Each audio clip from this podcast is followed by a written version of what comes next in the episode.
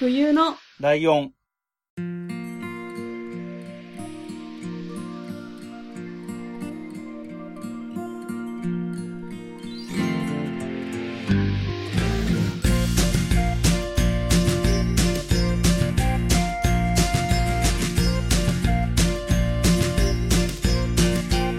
この番組は山梨県出身以外共通点のない二人がそれぞれ好きなことを話す番組です。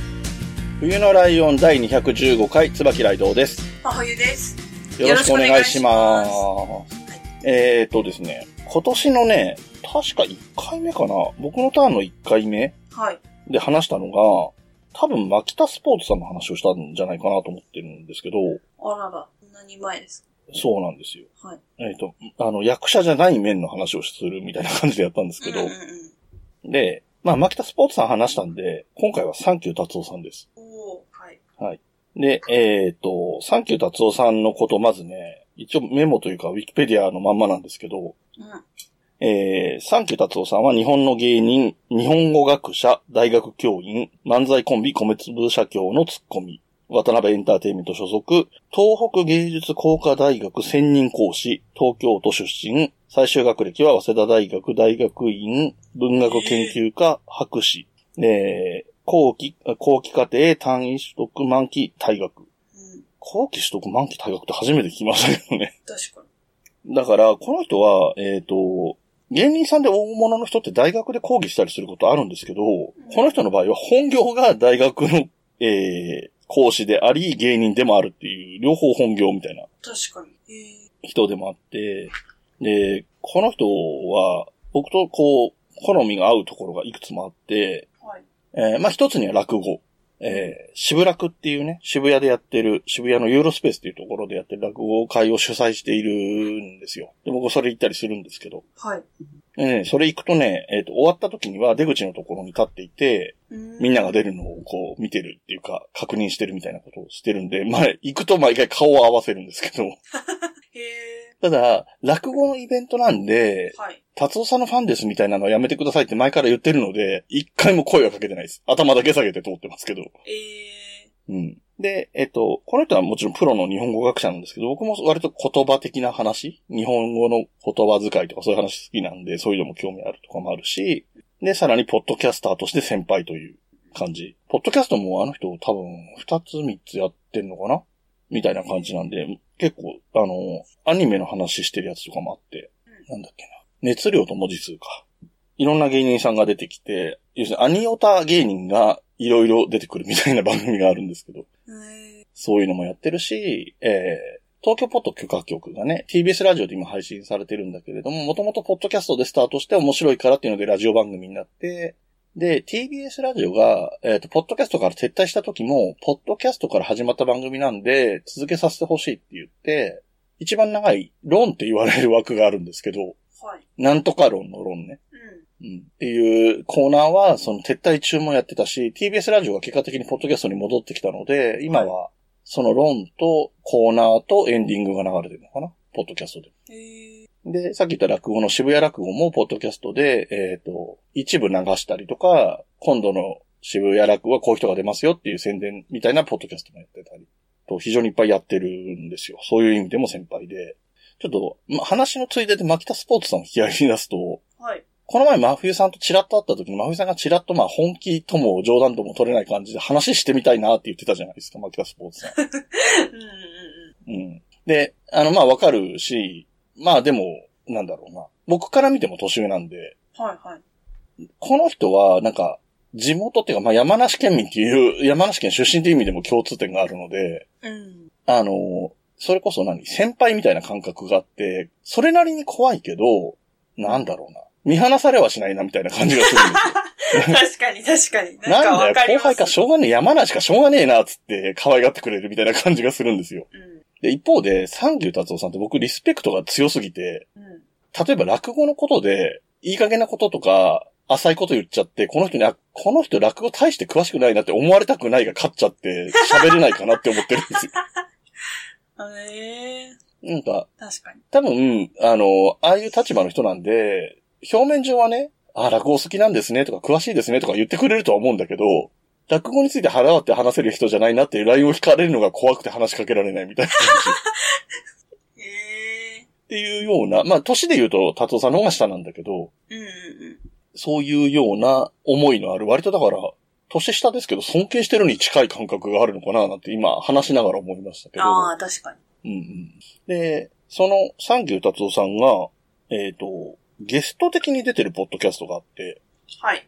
えっ、と、引用って言うんですけど、引用。はい。ひらがなで引用でびっくりマーク。っていうタイトルで、はいえっ、と、たまに僕ツイートしたりもしてたんですけど、えっ、と、今は両方医者かな？大学病院みたいなところで、大学病院かどうか正確にはわかんないですけど、多分そういう感じのところで、はい。えっ、と、お医者さんをやってる人、お客、あの、患者を見るんじゃなくて、多分研究に近いっていうか、なんて言うんだっけな？なんか、その、ポッドキャストの中でなんとかいいっていう言い方がある。ああ、この人かツイッター有名な人ですよね。割と。そうそうそうそう。一人が、えっ、と、病んでる先生って言って、うん。えっ、と、病理か。病理病んでるっていう名前でツイッターやってて、今は病理外したとかって、この前コメントしてた気がするけどう、ん。そうそう。もともとツイッターで、まあ、いわゆるインフルエンサー的な有名な人が病んでる先生で、陽先輩っていう人がいるんだけど、はい。陽先輩はリアルに病んでる先生の先輩なのよ、大学の。で、陽さんの方が始めるっていう感じで、ポッドキャストを始めたの。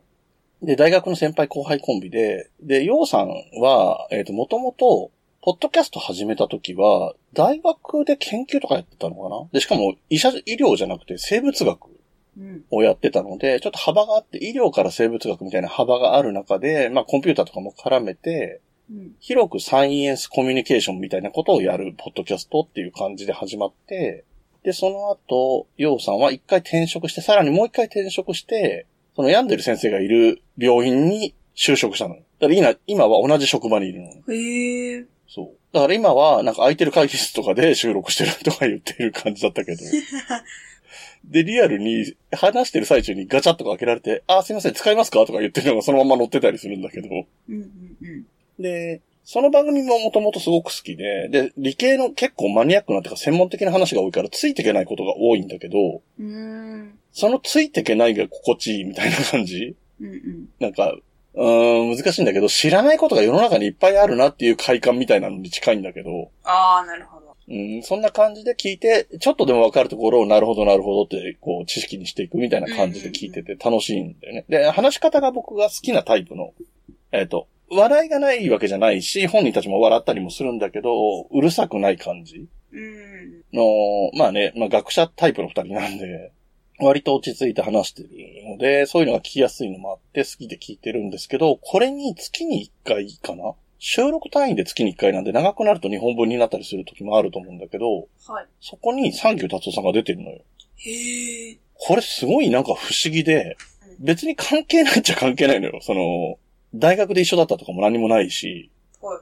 多分、病んでる先生が有名で、多分、達夫さんも病んでる先生を知っててっていうつながりが多分あったであろうっていうことと、陽先輩の方が、達夫さんが好きで、達夫さんのポッドキャストとか、YouTube とかを見たり聞いたりしてるから、好きでっていうのがあって、なんかきっかけがあって出るようになったんだと思うのね。別に一回から聞いてるわけじゃないんで、ちょっと、経緯は知らないんだけど、はそれでも、なんだかんだで毎月収録に参加してくれてるっていうのがあって。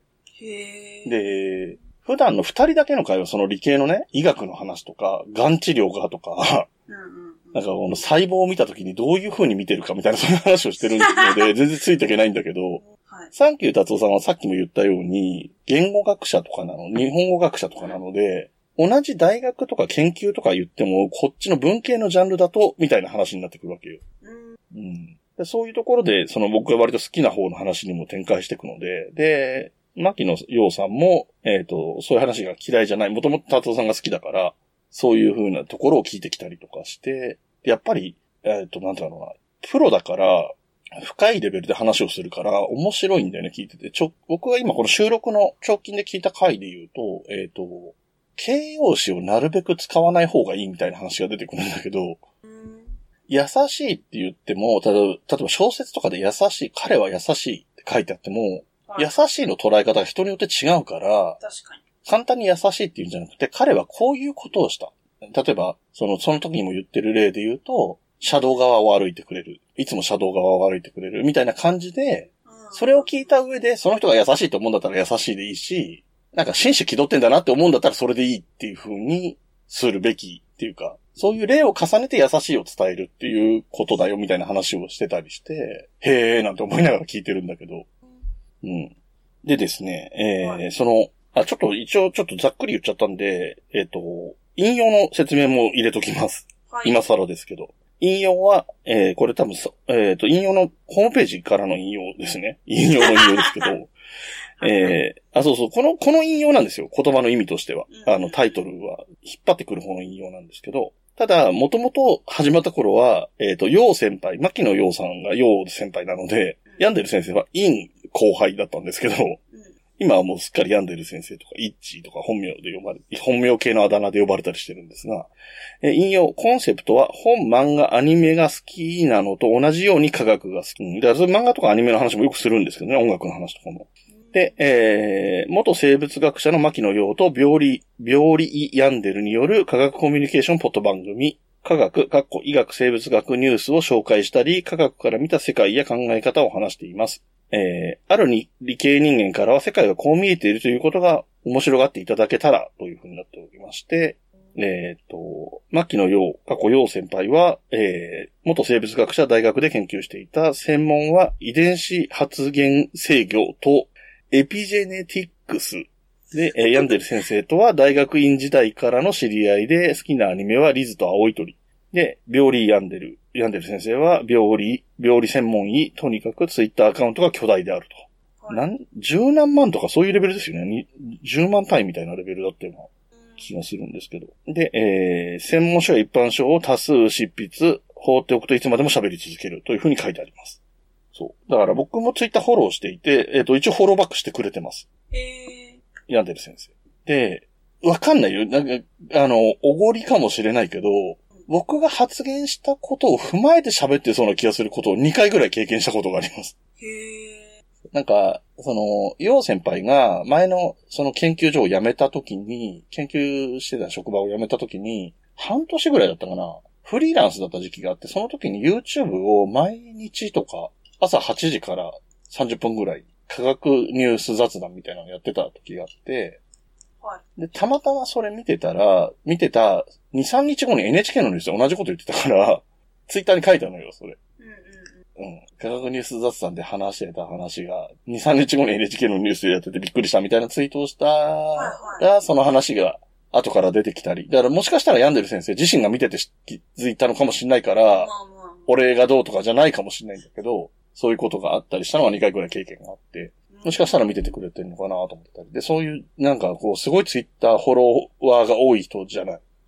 で、なんか基準があって、一応フォローされたらフォローバックするのが基本なんだけど、はい。えっ、と、ステアカみたいなは感じの人自己紹介が何も書いてないとか、えっ、と、写真、アイコンが何もないとか、あと、ツイートが宗教的とか政治的にすごい偏ってるっぽい発言が多い人とかはフォローしないっていうふうに決めてるとか、そういうルールを持ってたりするみたいで、そういう話もね、その医療とか科学の話以外にもついで的な感じで、話の膨らんだ感じでそういう話が出てきたりもしてるんだけど。うん。あの、なんだろうな、そういうわかんない話されるから、そういうのが苦手な人には勧められないんだけど、僕は好きなので、まあできれば聞いてほしい。一度ね、試しに聞いてほしいなとは思うんですけど。で、そのポッドキャストの中で言ってた話から始まってる話なんですけど、はいえっ、と、この引用のお二人で、えっ、と、同人誌を出したいって、陽先輩が急に言い出して、はいはい。その、何、小説みたいなものを書いて、漫画じゃなくて小説みたいなものを書いて、出したいと。うんあの、同人誌として出したいと言って、はい。えっ、と、街角か、え？街角科学っていう本を同人誌で出したんですよ。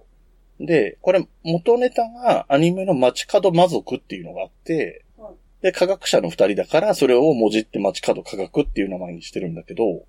で、これすごい人気があって結果的に普通に文庫本になって普通の本屋さんでも売ってる状態になってるんですけど、はい。で、これにサンキュー達夫さんも参加してるのね。で、えっ、と、ちょっとね、実は、引用の二人はまだ読んでなくて、これから読むんですけど、はいはい。えっ、と、陽先輩は割と本当にラノベ的な小説？うん。うん。で、まあちょっと途中になんか対談とかも入ってるんですけど、うん。対談とかちょっと短文も入ってるんですけど、はい。えっ、と、ヤンデル先生はちょっとね、導入の部分が、小説っていうか自分の回想っぽく読めるようなことが書いてあるので、ちらっと見ただけで本、本編っていうか内容読んでないんでわかんないんですけど。うん。で、最後、達夫さんなんですけどね。はい。これが話したい話っちゃ話したい話で、なんでしょう？実はちょっと前に、それこそ伏線を張ってたんですが、えーと、タイトル読みますよ。この、えー、サンキュー達夫さんの文章が載っているところの担当のタイトル。はい。はい。えー、ポイズンガールバンド研究。サンキュー達夫のお笑い文体論というタイトルですね。うーん。はいはい。で、だから、えっ、と、小説とちょっとエッセイっぽいのが来て、エッセイかどうかわかんないけど、小説なのかな？二つとも小説っぽいのが来て、うん。最後は論文なんですよ。サンキュー達夫さんのは。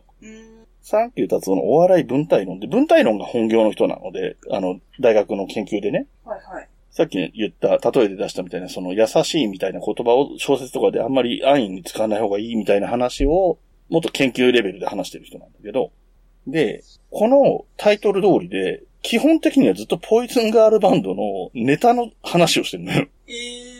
一章がお笑い自然主義からお笑い新感覚へみたいなタイトルで、うん。ここの最初のブロックだけちょっと、あの、そのまままさに引用して読みますけど、はい。えー、ポイズンガールバンドは、吉本クリエイティブエンジェルに所属する漫才コンビである吉田大吾と安倍智則の二人からなる皆さんご存知であろうかと。えー M1 グランプリ第1期に3度決勝に進出したコンビだが、2004年6位、2006年、2007年には9位という結果にを残した。お茶の間的には爆笑のまではいかなかったが、不思議な空気感を残したコンビとして記憶をして、えー記憶している方もいるかもしれない。私は同居者でありながら、彼らの漫才を2000年代から現在に至るまで、誰はばかることなく、今絶対に見るべきコンビと言い続けてきたし、今でもそう思っている。そしてこれからも彼らに何らかのターニングポイントが来るまでは思い続けるだろう。っていう文章から始まって、はい。あの、ネタとかもいっぱい引用してるのよ。実際のあの M1 の時にやったネタが、こういうネタがあってとか。えっ、と、最初に出てくるので言うと、えっ、と、中日が強かったねっていう話で、中日なんで強かったかっていう話の流れで、だって帽子が似合ってたもんね、あー似合ってたみたいになってくネタ はい。が出てきたりとか、あと僕が好きなのがね、えっ、と、ペーパードライバーの話が出てきて、あの、普段運転してないんだけど、運転する機会があってねっていう話を、えっ、と、吉田さんがししてくんだけど、聞きながら安倍さんが、はいああ、そうか、久しぶりだからドキドキするよね、みたいな反応しながら、うん。で、ハンドルは丸かった？みたいなのを入れてくるわけよ。で、吉田さんが、ハンドル？ハンドルは丸かったよ。ほう、想像以上に丸かった？ハンドル？うん。みたいな、こういう感じ？で、あと、うんタイヤに、タイヤがでの話になったらタイヤも丸かったとか、そんな感じになってくような話なんだけど、これは普通に僕、これ、文字で読んでも十分面白かったネタだったんで、ちょっと紹介したんですけど、確かに。こういうのを入れながら、その文体論として話してたりとか。えっ、とね、えっ、と、ポイズンガールバンドのツッコミをこの10年、20年見てきた中で、初期の頃はこうみたいな話を書いてるのよ。はい。一番最初の時代が長いツッコミ期。だからツッコミのセンテンスが長い。うーん。多で、第2期が突っ込まない期。まあ、乗る感じ。はいはい。で、第3期が反復期。言ったのをそのまま言う感じ。うんうん。で、最後が SF 期ってなってて、ちょっともう読んだのがちょっと前なんですぐこれっていうのは出てこないんだけど、うんこういう風に分けてて、何章、これをそれぞれ一章ずつぐらい使って、この時はこういうネタをやってて、こうだからこうなんだ、これだからこうだから面白いんだって話をひたすら書いてるんですよ。で、この、え ポイズンガールバンドを使ったお笑い論みたいな話が、はい。文庫本で200ページ以上になるんですよ。ええー、長っ。そう。で、これを読み終わった時に僕はこれ話したいなって思ったんですよね。うん達夫さんの話したいなと思ったし、その時にこの本も取り上げたいなと思って、はい。で、ちょっと前に、なんかお笑いの話になった時に、まふいさんポイズンガールバンドって知ってるって急に言った時があると思うんですけど、うん、確かそう、それは実はこれを読んでたからで、で、これを紹介するときに、まふいさんがポイズンガールバンドって聞かれたときに、どんな反応かなっていうのをちょっと先に知っときたくて、ちょっとね、入れてみたんですよ。質問してみたんですよ。で、好きだって言うから、あよかった、これを話せるなと思って。そうそう。だから、えっ、と、今の話、まふいさんのリアクションを聞いてて、はい多分読みたいと思ったけど長くてちょっと無理かなって思ったかなと思ってるんだけど、実際には読んでほしいところかなとは思ってるんですよ。まあ別にいいんですけど、そうそうそう。で、多分ね、僕が読むより多分わかると思うんですよ。こういうことが言いたいんだってことが。実際見てるしちょっと見てみたい。で、リアルタイムで確かにそうそう反応聞いててもそうだったね。最初の頃は、えっ、と、なんだっけ、なんとかキーとかっていう話したやつ。えっ、と、長い突っ込みキーとかあったじゃないですか。でそういうのが多分意味が分かってるっぽい反応してるから、多分これはね、読んだら絶対好きなんだろうなと思って、あの、面白く読めるんだろうなと思って。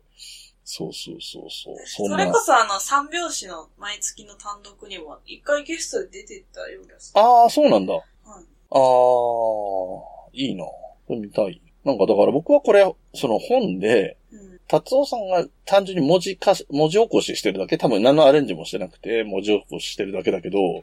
その達夫さんの説明とかを読んだりしながら間に出てくるネタ読んで面白いなって思ってるレベルだから、多分僕は好きな方のネタなんだと思うんですよ。いや、確かに。うん。なんでね、そうそう、それこそまた三拍子と共演なんかあったらぜひ、まあそうじゃなくてもね、ぜひリアルでも見てみたい芸人さんでもあるなってところもあって。いや、私に語彙力が500倍あったら、私もそういうことしたいなと思いますもんね。だって、ファンの究極みたいな感じじゃないですか。うん。なんかちゃんとプロが、うんその書いてるっていうところが、信憑性があるっていうか、そうそうそうそのなんていうんですかね、言語のプロっていうか、う。ああ、そうね。だし、同業だしっていう。そうそうそうそう。だって、あれらしいよ。あの、ルミネとかに普通に客席に行ったりするらしいよ。好きすぎて。ええでも、完全にアウェイじゃん。今でこそ渡辺だし、その前オフィス来たのだったからうん、達夫さん自身は。だからもう全然アウェイなところに、楽屋に挨拶に行くのもアウェイだし、客席にいるのもアウェイな状況だけど、あの、見たいから行くみたいな感じらしいよ。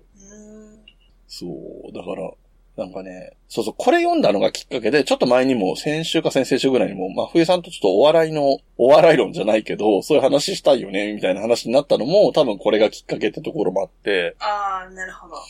そうそう、なんかネタの組み立てとかさ、こういう系統のが好きとかさ、そういう、なんかそんなに深いとか何？それこそ達夫さんにかなうわけはないんだから、そんなレベルの話はできないんだけど、それこそ好き嫌いレベルみたいな話で、こういうパターンのやつが好きとか、ああ、確かに。うんと、あとなんだろう。それこそ、本当になんか今聞いちゃいたいぐらい 聞いてみたいなって思ったのは、なんでしょう。えっ、と、三拍子さんは漫才師じゃないですか。はい。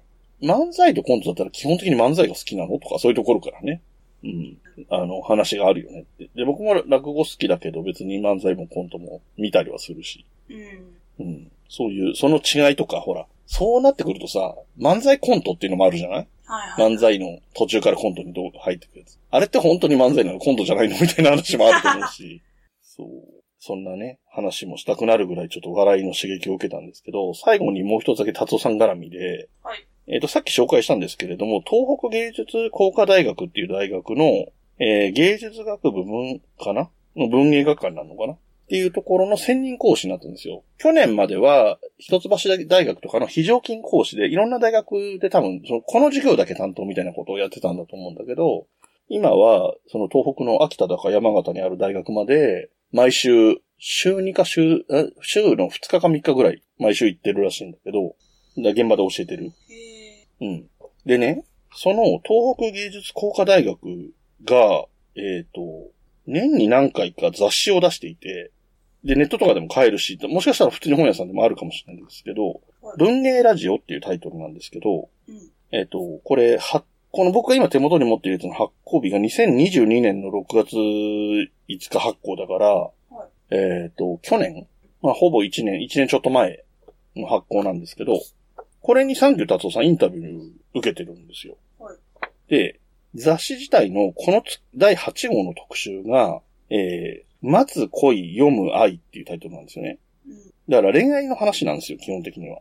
テーマが。ラブストーリー的な話はをしてて、インタビューでサンキュー達夫さんにインタビューしてるんだけど、うんサンキュー達夫さんは、えー、男性では屈指の BL 論者なんですよ。BL が語れる人なんですよ。い。へえ。そう。で、本も出してるのね。教著かなんかなんだけど、うん。えっ、と、俺たちの BL 論っていう本を出してたりもするような人。へえ。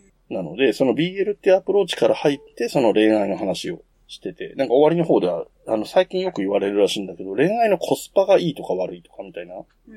話にもちょっと言及してたり、まあこれはインタビュアーが、あの、コスパ恋愛っていう言葉を知ってますかみたいなことを振られて答えてる話ではあるんだけど、はい。そういうことにまで言及しているっていうところがあって、うん、で、1年後にはそのインタビューを受けたこの大学の講師になったよっていうのもあったんで、うん、合わせて紹介した。なんかね、面白かったですね。あの、たまにそれこそ、ポ東京ポッド許可局とか、そういうポ他のポッドキャストでも、その、BL 論みたいな話をしてたことが昔あって、はいあの、なんだろう、うーん、まあ、冬来っぽくない話になっちゃうけど、受けとかさ、攻めとかって言葉があるじゃん。その BL とかで。はいはいはいまあ、今は世間でもよく使うようになってきてるけど、うん。で、これを、なんか、擬人化で話せるレベルうん。があるんですよ。うん。例えば、鉛筆と消しゴムだったらどっちが受けでどっちが攻めみたいなうん。話とかができるんだって、BL すごい好きになると。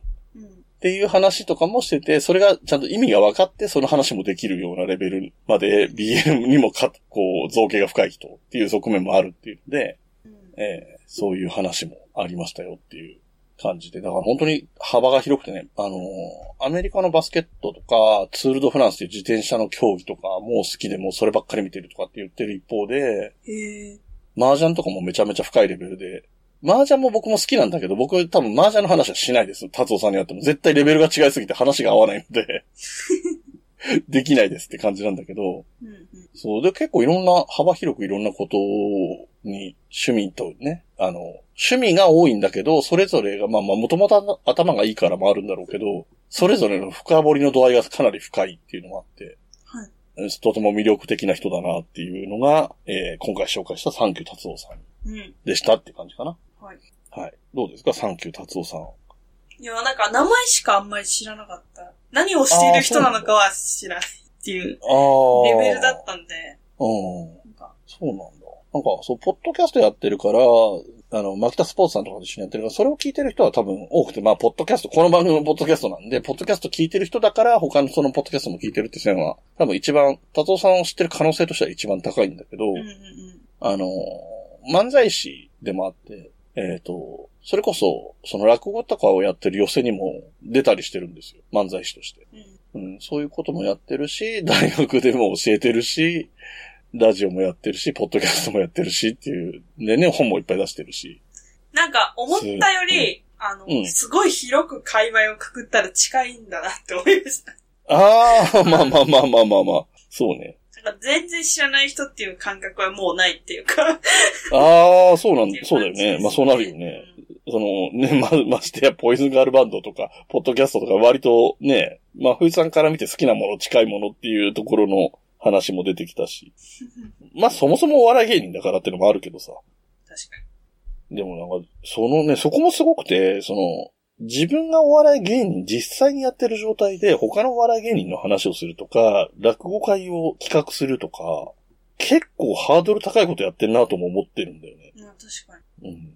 ちなみにね、著作、本をいっぱい出してるって話、今ちらっとしたんですけど、どんなのがあるかっていうと、サンキュー達夫の芸人の因数分解ってまさに芸人論みたいな話と、えー、学校では教えてくれない国語辞典の遊び方。こ れまあ専門のね、国語学のとこで、あと、サンキュー達夫変な論文と、もう一つ、えー、サンキュー達夫もっと変な論文っていうのがあるんだけど、えっと、これは、その、去年までの大学の、えっと、非常勤講師の時に外国人の人に教えたりしてたんだって、留学生に。はい。で、そこで出てくる、うそういう面白みあの、いじりじゃない感じの面白みとして、変な論文を取り上げてたりとか、あと、もう完全に、えっ、と、エッセイみたいので、これやこのっていう、えー随筆集うん。なんかも出してたり。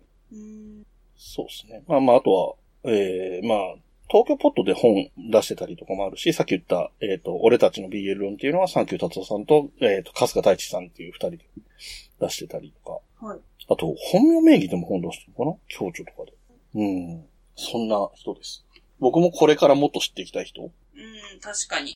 そう、なんか、僕が好きなジャンルと近いことやってる、本業でやってるような人だったりするっていうのもあるので、読んでない本もいっぱいあるから、まあまあ、これからも読んでみたいなっていうのと、えっ、と、えー、マキタスポーツさん取り上げて、サンキュー達夫さん取り上げたんで、プチカシマさんもいずれ取り上げたいとは思ってるんですけど、うん。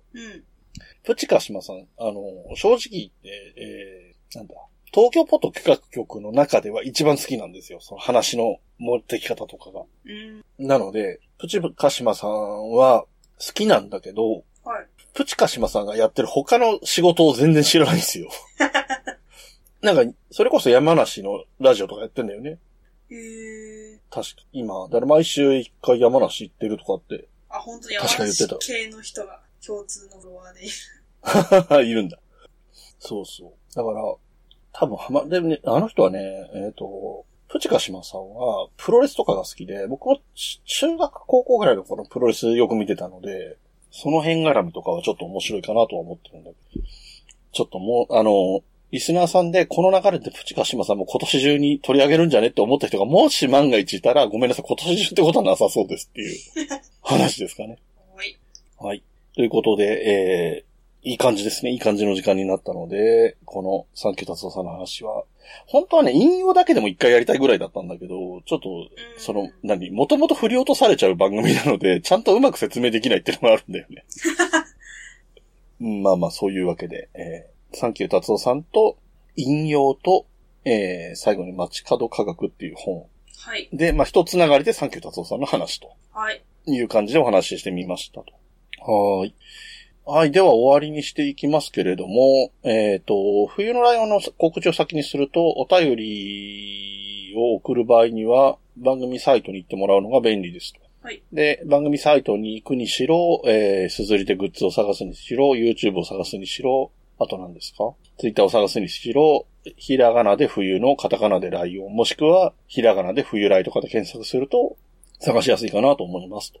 はい。で、えっ、と、冬来カフェツアーを予定しておりまして、えー10月の第1土曜日の予定なんですけれども、えー今募集をしていますが、先週まで僕募集するって言っただけで、どこに送ってくれとかを何も言ってなかった気がするんで、その話をしておきますと、はい。えー一応メールで、えーメールフォームなり、Gmail のアドレスを打つなりして、メールで送ってください。はい。で、タイトルでも本文でも構いませんので、冬来カフェツアーっていう、に行きたいっていう趣旨が伝わるものであれば、参加希望というふうに捉えますので、えーお送りいただければと思っています。あのー人数が、その、協力してくれる方もいるので、ゼロじゃないのは確定してるんですけど、はい。あの、応募がゼロなのはやっぱり寂しいので、できれば、あのー一旦、あのね、予定変更はもちろん全然できるので、あの、行くつもり満々だったんだけど、ちょっと急に行けなくなりましたとか、当然あり得る話なので、行きたいよっていう希望でね、出していただければいいかなと思ってますので、はい。ぜひよろしくお願いします。お願いします。えー、冬来関係はそんな感じですね。はい。では、真冬さんの方からは何かありますか？えーと、現在は8月8日ですかね。うん。ですね。8月20日まで、うん。えーと、祭りの名前はなんだっけな。えー、サンフラワーフェスかっていう。なんだっけね、明けの？とかなんかその名前じゃなかったっけ？えー、そうですね。明けのサンフラワーフェスティバルって書いてある。他人事かよ。ひまわりがいっぱい咲いてますので、はい。はい。そこでかき氷やってます。かき氷、なんか、はいなんだっけ、桃のやつ出たとか、ツイッターに上がってた。いや、なんか、あれは、あの、中里さんが、あの、黒猫に繋がってコンビだ中里さんが、うん。なんだっけな。なんかつぶやいてたんですよ、その前に。あ、うん。キヨっていう、スモモの種類があるんですけど、うん。キモ、キヨを収穫して販売しましたっていうツイートしてたから、それになぞらえて桃のかき氷を作って販売しましたって。あなるほど、そういうことか。で、つぶやいたんですけど、そうう、んだから別に毎日作ってるんで、毎日ありますよ、桃のかき氷は。うんなるほど。はい。なんかもうなんかね、やっぱり山梨県出身とはいえ東京に住んでるのでなかなか行く機会がないんですけど、はい。あの、冬来カフェも風鈴堂も全部それぞれ美味しいんですよ。その、あありがとう。焼き魚も美味しいし、団子も美味しいし、はい。かき氷も美味しいし、やジェラートも美味しいから。で、なんかやってたりやってなかったりがあるじゃないですか、どうしても。その季節柄とかも含うんめて。うんなので、やってるものを、をに行けば、それぞれ美味しいので、うん。はい。んそうですね。冬来ってついてなくても風鈴堂もいいのでね、はい。いいですね。ぜひ行ってもらえればと思います。はい、お願いします。はい。では、番組締めていきますよ。はい。えーこの番組の楽曲提供はカメレオンスタジオ。はい。エンディング曲はハルさんで、ハッピーターン。はい。それではまた次回、ごきげんよう。また来週。部屋に人と猫